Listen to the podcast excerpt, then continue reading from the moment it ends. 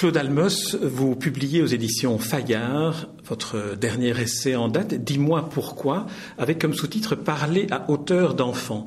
Alors, euh, le livre se partage en, deux parties. Une première partie qui est plus un, essai, et une deuxième partie dans laquelle vous réunissez une série de, de lettres d'enfants ou de parents d'enfants concernant les questions que se posent les enfants. Alors, il y en a une qui me semble parmi ces questions-là, résumer un peu votre livre. La question est formulée par un enfant. Pourquoi c'est difficile de poser aux grandes personnes des questions importantes? Alors, est-ce qu'on pourrait démarrer par cette question-là que je vous pose, moi? Euh, Alors, ce sont que simplement des questions d'enfants auxquelles je réponds, puisque c'est la deuxième partie du livre est constituée par les réponses que je fais aux enfants dans le cadre d'un courrier des enfants euh, que j'ai créé à Psychologie Magazine, où déjà je répondais à des questions d'adultes. Alors, pourquoi c'est difficile de poser euh, des questions aux grandes personnes Mais d'abord parce que c'est difficile de poser des questions. Je suis allée euh, pour une émission de, de, télévision récemment faire un tournage dans une classe de CE1 avec des enfants de 7 ans. Et, euh, et ils, ils, ont dit pourquoi c'est difficile de parler? Et je leur ai expliqué que en français le verbe c'était prendre la parole. Et que que prendre ça veut dire que bah faut la prendre on vous la donne pas la parole. Et que euh, même si on n'est pas spécialement timide parce que ces enfants avaient parlé avant de la timidité ils avaient dit pourquoi est-ce qu'on est timide? Et ben même si on n'est pas spécialement timide il faut quand même du courage pour prendre la parole. Et je leur disais d'ailleurs que c'est très important et que plus on le fait, et, moins on a peur quand même. Mais que de toute façon, euh, voilà, il faut le faire et que euh, le courage, c'est pas quand on n'a pas peur, c'est quand on a peur et qu'on va quand même. Alors, ce qui est difficile aussi quand on parle aux grandes personnes, c'est que quelquefois, et, même très souvent, les grandes personnes ont oublié comment c'était quand elles étaient petites. Et donc, elles ont oublié comme c'est important quand on est enfant et qu'on pose une question, même si on ne sait pas toujours la dire dans la langue des grandes personnes. Il faut un petit peu traduire des fois. Et comme c'est important la réponse et quelquefois, bah, elles n'ont pas le temps ou elles n'ont pas envie ou, elles n'ont pas l'habitude de répondre parce qu'elles-mêmes, quand elles étaient petites, bah, leurs parents leur ont pas répondu. Alors elles, elles envoient un peu bouler l'enfant, quoi. Hein. Euh, on verra plus tard et tout. Voilà. Donc, euh, au fond, ce courrier, c'était à la fois pour dire euh, la complexité, dire aux adultes la complexité du questionnement des enfants et aussi montrer aux adultes que on peut répondre, qu'il n'y a pas besoin d'avoir fait 25 ans de psychanalyse et, et 300 ans d'études de psychologie pour, pour répondre voilà, on répond. Alors dans la, première partie de votre livre, il y a une, évocation euh, tout à fait passionnante de l'histoire de l'enfance. À partir de quel moment est-ce que l'enfance a existé, en tout cas dans, nos sociétés? Et vous racontez que c'est, euh, il faut attendre la deuxième moitié du XIXe siècle pour que l'enfance apparaisse Qu'en était-il avant alors? Alors, c'est, le, le, en fait, c'est très précisément, d'après les historiens, je ne suis pas historienne, je n'ai pas vraiment de compétences, je m'appuie sur les travaux des historiens, c'est euh, le, dernier tiers du XVIIIe siècle où vraiment on prend conscience de l'enfance comme une période où euh, il y a une construction de l'enfant et donc une nécessité de le protéger parce qu'il n'est pas fini, il est fragile, euh, et une nécessité de l'éduquer parce qu'il ne va pas trouver les choses tout seul. Avant ça, euh, l'enfant, pour reprendre l'expression de Philippe Ariès, c'est un adulte en miniature. C'est-à-dire, au fond, on croit que euh, bah, les enfants, c'est comme les adultes euh, euh, simplement, c'est juste plus petit. Et d'ailleurs, dit Philippe Ariès, à partir de, au Moyen Âge, par exemple, à partir du moment où il a 5 ans, bah, l'enfant rejoint la vie des adultes et il vit une vie d'adulte et il n'y a pas du tout, euh, euh, il n'y a pas du tout de, de vie d'enfant, il n'y a pas d'enfance. Donc, fin du XVIIIe siècle, il y a cette, cette existence de l'enfance et le XIXe va amener plein de choses qu'on croit d'ailleurs souvent nées plus tard, c'est-à-dire des, des, enfin, au moins dans les classes aisées, parce que pour les enfants pauvres, rien ne bougeait, bien évidemment, ils vivaient dans des conditions totalement effroyables, ils travaillaient, etc. Mais pour les autres, on va commencer à, il va commencer à y avoir des vêtements pour enfants, il va commencer à y avoir des meubles pour les enfants, et puis des gens qui vont se préoccuper de l'éducation des enfants de, euh, d'écoles pour les enfants, d'hôpitaux pour les enfants, euh, de crèches pour les enfants, etc. Et tout ça nous mène euh, à, à, une époque extrêmement proche où, au, au, bout de cette évolution, il y a une véritable révolution. L'évolution, ça a été de considérer qu'il y avait une époque où un être humain était pas encore un adulte, pas encore fini, donc encore une fois à protéger, à éduquer. Et euh, la révolution, ça va être celle que va apporter la psychanalyse, qui au fond va montrer que cet être pas encore tout à fait, pas vraiment, pas fini, c'est néanmoins une personne à part entière. Freud, en écoutant des adultes, se rend compte de l'importance déterminante de l'enfance pour le destin des adultes. À partir de là, d'une certaine façon, la barre est mise de l'autre côté à 180 degrés. Donc on va s'occuper de, des enfants. Il y a des analystes qui vont prendre ce, risque incroyable au départ d'analyser des enfants. C'est des analyses dont le grand public en général ne connaît pas les noms, mais peu importe. Et puis euh, tout ça va avancer et on va arriver à notamment Françoise Dolto en France, Winnicott en Angleterre. Françoise Dolto qui elle avait un génie particulier. Son génie c'était qu'elle écoutait les enfants comme si elle était encore une enfant. Elle était une grande personne bizarre qui avait gardé euh, une proximité avec l'enfance qu'en général on perd en grandissant. Et du coup, moi je considère qu'elle a fait un travail qui est comme un travail d'ethnologue, c'est-à-dire qu'elle est allée comme explorer le peuple enfant. Elle nous l'a fait découvrir. Elle nous a appris sa vie, ses mœurs, et, euh, et surtout, elle a montré l'importance incroyable de choses auxquelles, quand on est devenu grand, dont on a souffert quand on était petit, mais quand on est devenu grand, on a oublié. Alors, euh, alors, euh, bah voilà, on, on, laisse passer ça. Et je pense que c'est la clé du succès de Dolto. D'ailleurs, je crois qu'elle a parlé aux adultes de quelque chose qui les atteignait très profondément dans leur enfance à eux. Et du coup, ils ont, ils ont compris que ce qu'elle disait était vrai, et ça a été la clé de son énorme popularité. Voilà, donc on, s'est mis à ce moment-là à écouter les enfants d'une autre façon. Mais aujourd'hui, et c'est pour ça aussi que j'ai écrit ce livre et que j'écris des livres d'ailleurs de façon générale, c'est que je pense qu'il y a un retour en arrière. Et je dis que le 21e siècle, c'est pour l'enfance et les enfants l'année de tous les dangers parce qu'on est en train de revenir en arrière. On revient en arrière dans l'éducation, avec des théories éducatives qui nous sortent des pères fouettards, là, qui disent euh, fini de parler aux enfants, hein. ça fait trop de bazar ce truc-là, euh, maintenant euh, on les on réprime, on leur, on leur dit c'est comme ça, c'est pas autrement, on n'explique rien, et voilà. la justice, en tout cas en France, la justice des mineurs qui est attaquée, et on veut revenir des siècles en arrière, c'est-à-dire au temps où finalement on jugeait les enfants de 10 ans exactement comme, euh, comme les adultes. C'est la psychiatrie qui, euh, comme ça poussée par la psychiatrie américaine, qui domine une grande partie de la psychiatrie, en tout cas en France, euh, comme cette psychiatrie méconnaît la construction de l'individu, on voit que des symptômes et euh, ils sont tous pareils pour tout le monde, on les éradique, on tient plus compte de cette singularité de la personne humaine. Chacun d'entre nous est tout à fait singulier avec une histoire singulière, unique, etc. Donc du coup, bah, l'enfance c'est plus très important et du coup, eh ben, on met des diagnostics sur les enfants qui sont des diagnostics d'adultes, comme par exemple la dépression. Un enfant de 3 ans, ça y est, il est dépressif et euh, au lieu d'essayer de comprendre ce qui se passe et pourquoi ça dérape un peu du côté du désir de vie vraiment, si on travaille avec lui et ses parents, on le remet d'aplomb. Eh ben non, on va lui donner des médicaments. Voilà, et puis ces nouvelles maladies, la, soi-disant hyperactivité, la dyslexie, euh, dès qu'un enfant sait pas mettre de lettres comme il faut, ça y est, allez, dyslexique. Bon voilà, donc il y a, vraiment un danger, et ce qui me fait dire dans, ce livre que euh, si parler aux enfants a été autrefois une découverte, eh ben, c'est aujourd'hui un combat, et un combat qu'il faut mener. Oui, votre livre est aussi un, appel, une mise en garde à certaines dérives auxquelles, euh, auxquelles on assiste. Mais j'aimerais qu'on revienne un peu à, Françoise Dolto et que vous développiez un peu ce qu'elle appelait cette notion de, peuple enfant dans lequel il y a aussi un langage enfant qu'elle a, qu'elle a si bien mis, mis en valeur et qu'elle a si bien pu, pu écouter. Alors elle appelait pas, elle, elle parlait pas de peuple enfant. Je sais pas si elle aurait été d'accord avec mon expression. C'est, quelque chose que moi je dis comme, comme une espèce d'approximation en disant bien qu'évidemment euh, c'est un concept qui, euh, théoriquement parlant, tient pas la route mais, mais, mais qui permet de comprendre, mais qui est parlant, voilà. Euh, moi, je pense vraiment, elle pensait pas ça d'elle, mais de toute façon, Françoise Dolto, elle, elle, elle pensait pas beaucoup de bien d'elle. Enfin, je pense qu'elle se rendait même pas compte de, de tout ce qu'elle apportait. Mais euh, c'était quelqu'un qui était resté très modeste, comme les, comme les vrais, euh, les vrais créateurs.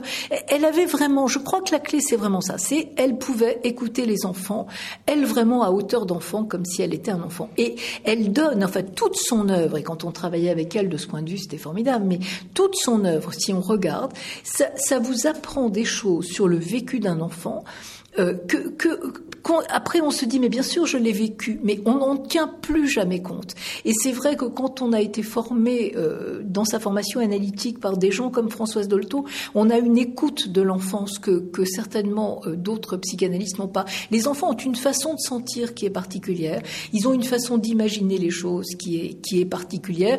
Je cite et, et, et, du coup un langage qui est particulier, une façon d'écouter le langage. Euh, elle dit et tous les parents le savent d'ailleurs. Et si on se rappelle sa propre enfance, on le sait.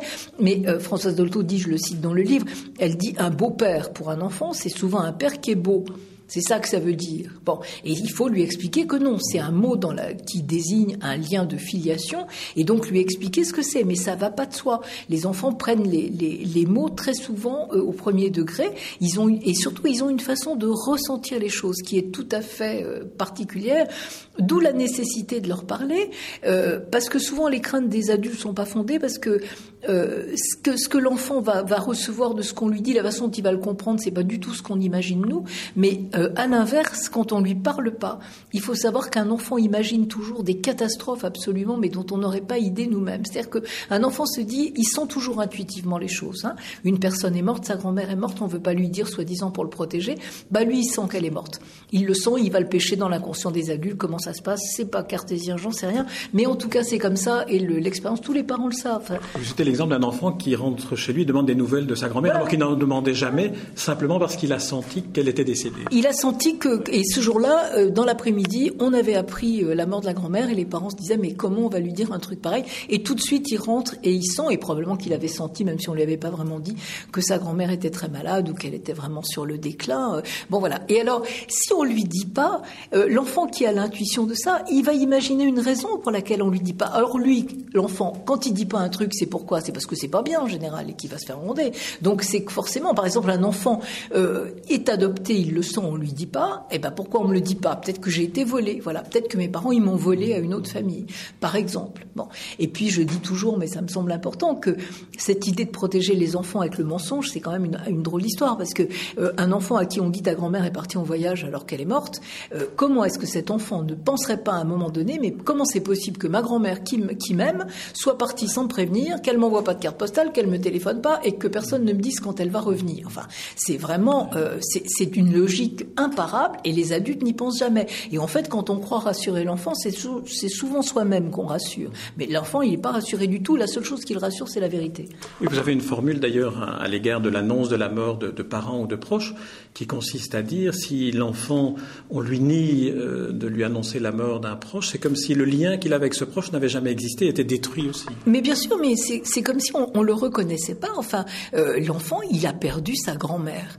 Le, le, dernier moment de la relation à sa grand-mère, c'est la relation à sa grand-mère morte. Peut-être il voudra la voir, peut-être pas.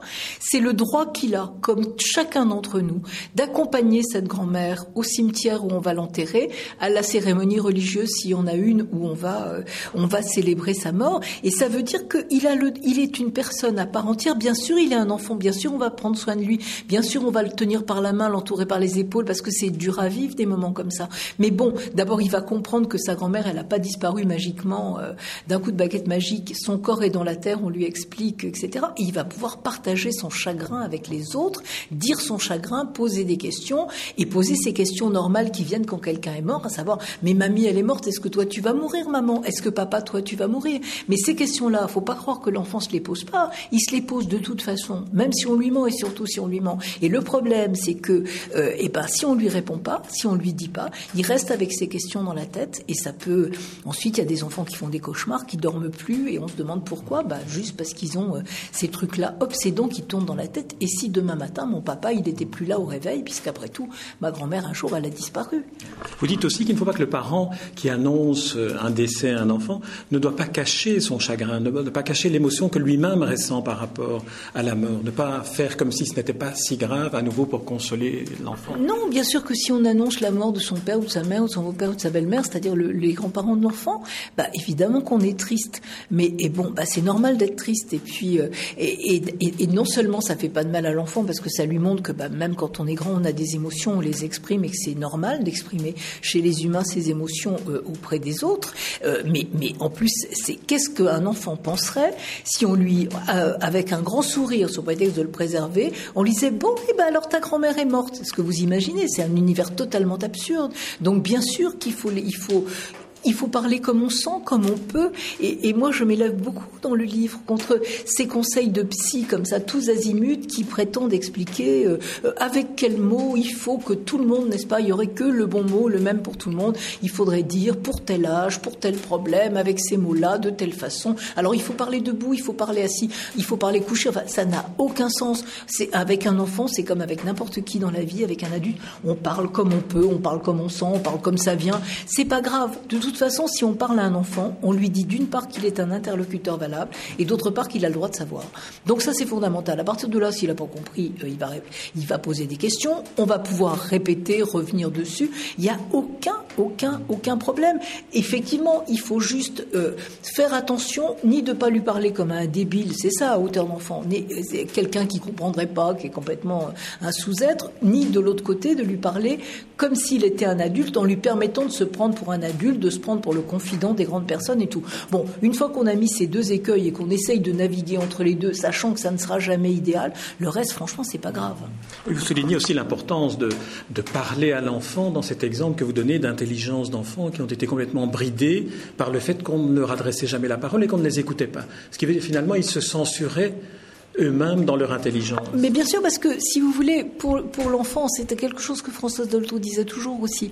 L'enfant, il pense que ses parents savent tout, il pense que qu'ils détiennent la vérité, etc. Donc, si on dit à l'enfant, mais écoute, tais-toi, quand il pose une question, il finit par penser que son désir de connaissance est, est, mauvais, qu'il est stupide, qu'il est mauvais, que c'est que c'est pas que ça le fait rejeter par l'adulte. À partir de là, il bride son, son désir de connaissance. Moi, j'ai vu des enfants extrêmement intelligents qui étaient en échec scolaire. Il peut y avoir 3000 raisons pour qu'un enfant intelligent soit en échec scolaire, mais il y en a une, c'est que si on n'a pas le droit de savoir comment on fait les bébés, hein, si ça, ce désir de savoir-là, qui est absolument légitime et normal, et preuve d'intelligence. Si on n'a pas le droit de savoir ça, mais comment est-ce qu'on peut s'autoriser à essayer d'apprendre l'histoire, la géographie, les mathématiques? Il faut être logique quand même. Hein. c'est le désir de connaissance lui-même qui est barré. Vous indiquez qu'il y a une série de, euh, de notions qu'un enfant a le droit de connaître. Il a le droit de savoir d'où il vient, on vient vous venez de l'évoquer. Il a le droit de savoir aussi comment, le monde s'organise. Quelles, sont ces, notions qu'il qu doit, auxquelles il a droit? Vous savez, il faut partir du principe qu'un enfant qui arrive sur Terre, c'est quand même comme si nous on arrivait sur la planète Mars, on ne sait pas comment ça fonctionne. Hein. Euh, ça encore, c'est Françoise Dolto qui le disait, mais c'est d'une logique imparable. Elle disait, mais on ne sait pas pourquoi il y a le jour et la nuit, on vous demande d'apprendre les maths. Bon, et c'est vrai. Euh, on devrait commencer à apprendre à l'école dans quel pays on est, sur quelle planète, pourquoi il y a le jour, pourquoi il y a la nuit, euh, pourquoi un jour on a créé des mois, des années. C'est des choses que l'enfant, dont l'enfant entend parler toute la journée, il ne sait pas d'où ça vient. Or, c'est des repérages, des repérages absolument, euh, absolument essentiels. Et, ça, c'est des tas de choses que l'enfant, les, adultes pensent trop que comme eux, ils savent, bah, l'enfant, il va sûrement savoir aussi. Euh, euh, bon, souvent, ça m'arrive de demander à mon bureau, mais il sait comment on fait les enfants. Oh, bon, il doit bien savoir. J'ai dit, à votre avis, c'est comment Bon, hein, il sait comment. Ah, bah, je sais pas. Bah oui, s'il si, si sait par les copains, l'information ne doit pas être totalement exacte et totalement géniale. Donc, ça serait quand même mieux de expliquer. Il y a cette idée quand même que, que, l'enfant, il, pourrait savoir tout seul. Il peut pas savoir tout seul. Aujourd'hui, on est dans un environnement où l'enfant reçoit toute une série d'informations par des médias comme la télévision ou l'ordinateur, qui ne sont donc plus, plus gérés par un, par un mode d'échange et de transmission.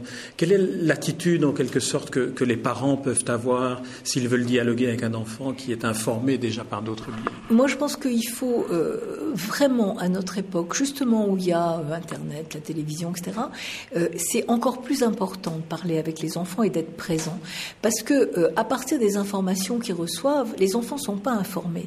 Ils sont euh, abreuvés d'informations dont ils peuvent faire absolument tout, n'importe quoi, et surtout ce qu'on n'imagine pas. Donc c'est très important que les enfants ne soient jamais livrés seuls à l'information. C'est important de parler avant, c'est important d'abord de sélectionner l'information. Hein. la télévision, c'est pas euh, une babysitter. Euh, bon, et puis, et puis c'est important d'être là, euh, d'accompagner et, et, de pouvoir parler après. Parce que la vraie connaissance, c'est quand on a pu, c'est pas juste d'avoir pris les choses comme ça dans la figure et qu'elles vous soient rentrées par les oreilles. C'est d'avoir pu discuter, d'avoir pu, euh, d'avoir pu dire ce qu'on comprenait, ce qu'on comprenait pas, euh, euh, poser ces questions, eu des réponses, élaborer. Ça prend beaucoup de temps et ça demande un accompagnement. Et c'est ça qui rend un enfant intelligent. Vous débutez un, un, des, un, des, chapitres de la partie essai de votre livre par une comparaison entre la littérature pour enfants écrite pour l'enfance aujourd'hui et les, romans édulcorés que l'on adaptait pour les enfants avant. Est-ce que, en voyant vos, questions, je, peux être en droit de de penser que les questions que posent les enfants sont des questions de philosophes? Est-ce qu'il y a, comme une littérature pour les enfants, une philosophie pour les enfants. Mais il y a aujourd'hui beaucoup de tentatives, en tout cas dans Paris, il y a des cafés philo pour les petits, il y a des, philosophes qui essayent d'écrire pour les enfants. Je trouve que c'est absolument admirable. Il y a un travail formidable dans la littérature jeunesse qui est fait, qui est fait avec aussi des spécialistes qui essayent vraiment de se mettre à hauteur d'enfants pour, pour expliquer les choses. Et on se rend bien compte dans le courrier, par exemple, des questions philosophiques incroyables que les, que les enfants posent. Et d'ailleurs, moi, je leur réponds à chaque fois. Il y a une petite fille de 4 ans euh, qui, euh, qui a demandé à sa maman c'est quoi la liberté? Et, et, la maman me dit bah voilà, j'ai essayé de répondre, je vous transmets la question de ma fille. Elle a 4 ans, elle sait pas écrire. Euh, j'ai essayé de répondre, je suis pas sûre que j'ai donné la bonne réponse. Et je dis à la petite fille, tu vois, ta maman me dit ça, mais je suis pas sûre moi non plus que je vais te donner la bonne réponse pour une bonne raison. C'est qu'il y a des personnes dont le métier c'est de penser, on appelle des philosophes, et ça fait des siècles et des siècles qui se posent la question et qui sont pas tous d'accord sur la réponse. Donc voilà, je te donne une réponse et à partir de là, tu, tu, tu pourras questionner. Donc euh, c'est vrai que c'est aussi, euh, de ce point de vue, parler aux enfants, c'est une formidable compréhension de ce qu'est l'intelligence et la connaissance, parce que euh, on se rend compte de à quel point ça demande une élaboration. Les, les parents croient aussi, ça c'est aussi l'influence des psys. Vous savez, le conseil magique, la parole magique, la recette, clac clac, trois coups de cuillère à peau, tout est réglé. C'est une absurdité, c'est un leurre total, parce qu'en fait, un enfant pose une question, on lui donne la réponse qu'on peut. Des fois après, on lui, on lui dit tiens, j'ai oublié de te dire ça, peut-être que j'aurais pu te répondre ça. Bon, bref. Mais de toute façon, quoi qu'on lui dise, disease. Il, a, il faut qu'il digère l'information et il faut qu'il l'élabore.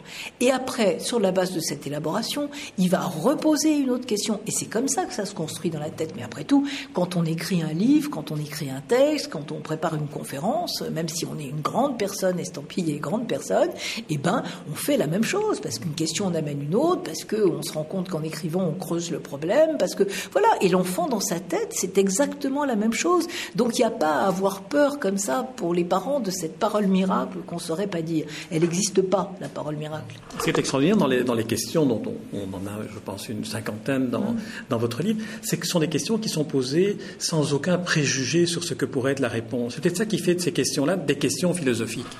Oui, mais en même temps, je pense, et je le dis, que c'est très important quand un enfant pose une question, de l'interroger. Quand on l'a sous la main, des fois, je dis d'ailleurs dans les lettres, je regrette que tu ne sois pas là pour que tu me dises ce que toi tu en penses. Parce que un enfant qui pose une question, il a déjà une réponse dans la tête en général. C'est-à-dire, il a un embryon de réponse. Alors, il voudrait tester si c'est vrai. Il a des bouts d'infos donnés par les copains, des trucs qu'il a entendus de grandes personnes, des conversations qu'il a, qu'il a saisi, dont il a saisi comme ça des bribes. Il a, il a un début de, d'élaboration de quelque chose dans sa tête. Faut lui faire dire ça. C'est important d'écouter préalablement parce que c'est ça qui permet de partir de là où il en est pour le faire avancer ou au contraire le détromper. Mais, mais c'est très important. Je, je, je, donne comme exemple, par exemple, un enfant qui dit euh, le père de mon copain, euh, il est, euh, on m'a dit qu'il était à l'hôpital, il est dans le coma, il sait pas très bien qu'il est dans le coma. Bon, et est-ce qu'il va mourir? Mais toi, qu'est-ce que tu en penses? Qu'est-ce que qu'est-ce qu'on a dit en classe? Est-ce que la maîtresse en a parlé? Est-ce que tes copains en ont parlé? Qu'est-ce que toi tu penses de ça déjà? Et à partir de là, c'est ce qui permet qu'il y ait un vrai dialogue et pas un cours magistral du parent, ce qui est d'ailleurs complètement angoissant pour pour le parent, parce que l'idée qu'il va faire un cours magistral là, au Collège de France euh, au bambin de 4 ans, ça met des enjeux absolument euh, disproportionnés dans l'histoire qui n'ont pas lieu d'être. Oui, c'est une recommandation que vous donnez. D'abord, essayer d'identifier ce que l'enfant connaît déjà à propos de la question qu'il pose. Alors j'aimerais terminer cet entretien en vous posant une des questions qu'un enfant pose pour, euh, pour fermer la boucle. C'est une question qui m'a vraiment désarçonné en la lisant. À quoi elle sert la vie? J'ai tenu à ce que cette question, la, première question que, dans le livre, c'est une petite fille de 3 ans qui demande pourquoi il y a des gens qui dorment dans la rue. J'ai tenu à ce que ce soit la première. C'est une petite fille qui demande ça tous les jours à sa maman en sortant de l'école et en allant à l'école parce qu'il y a des SDF dans la rue. Et ça montre à quel point euh, les enfants sont sensibles à la misère euh, et à la violence de la société. Et, donc la dernière, c'est cette jeune fille de 12 ans qui m'a envoyé une lettre très étrange euh, avec écrite au crayon. Ça peut s'effacer le crayon avec l'impression qu'elle-même, elle pensait que on pouvait l'effacer comme ça de la vie. À quoi elle sert la vie? Il y avait plusieurs autres questions qui étaient toutes dans le même sens. C'est-à-dire qu'elle était vraiment probablement à se demander à quoi ça servait de rester sur Terre. Quoi. Et, c'était terrible cette, cette lettre, euh, parce que j'ai eu l'impression d'essayer de lui dire, comme ça m'est arrivé quelquefois dans mon bureau, euh, quelque chose qui peut-être, si un jour elle est encore plus désespérée, à 15 ans, et qu'elle veut enjamber le parapet d'un pont et sauter à l'eau, quelque chose comme ça, qu'elle ait des mots qui allaient peut-être rester dans sa tête. Et je lui dis d'ailleurs, garde ma lettre dans un coin de ton cœur et de ta tête et Et c'est vrai, la, jeune femme qui tape mes textes m'a dit ah mais tu sais j'ai pleuré en en, tapant cette lettre euh, et, je lui ai dit bah tu sais c'est pas étonnant parce que moi j'ai pleuré en l'écrivant. Euh, et il y avait vraiment un tel désespoir chez cet enfant. Ces, ces espèces de questions au crayon elle devait avoir des difficultés scolaires. En plus c'était pas bien écrit mais on sentait une telle détresse quoi. il était question de, de parents qui aiment pas les enfants de coups qu'elle recevait. Enfin on sentait qu'il y avait rien sur quoi appuyer son désir de vie. Moi j'ai eu le sentiment que c'est ça qu'elle disait quoi. Sur quoi on peut appuyer son désir de vie. Et je me suis dit que euh, j'étais contente ce jour-là parce que je me suis dit que au moins ce courrier il servait à ça, parce que peut-être un jour comme ça une petite fille, une très jeune fille en perdition puisse lancer une bouteille à la mer et que moi je puisse essayer de mettre un message dedans pour peut-être qu'elle ait un tout petit peu quelque chose à quoi se raccrocher quoi. Et ça m'arrive d'ailleurs souvent à la fin des lettres de dire je pense à toi, courage, de dire voilà ce que tu as dit ça compte pour quelqu'un dans le monde quoi. Et euh, je sais trop euh, voilà euh, à quel point il y a des enfants pour qui ont l'impression que ce qu'ils sont ce qu'ils pensent, ce qu'ils font, ça compte pour personne. Et, voilà, c'est juste une façon de dire, bah, tu vois, ça compte. J'aimerais revenir à la, première question euh, que j'avais notée aussi dans, mes petites fiches.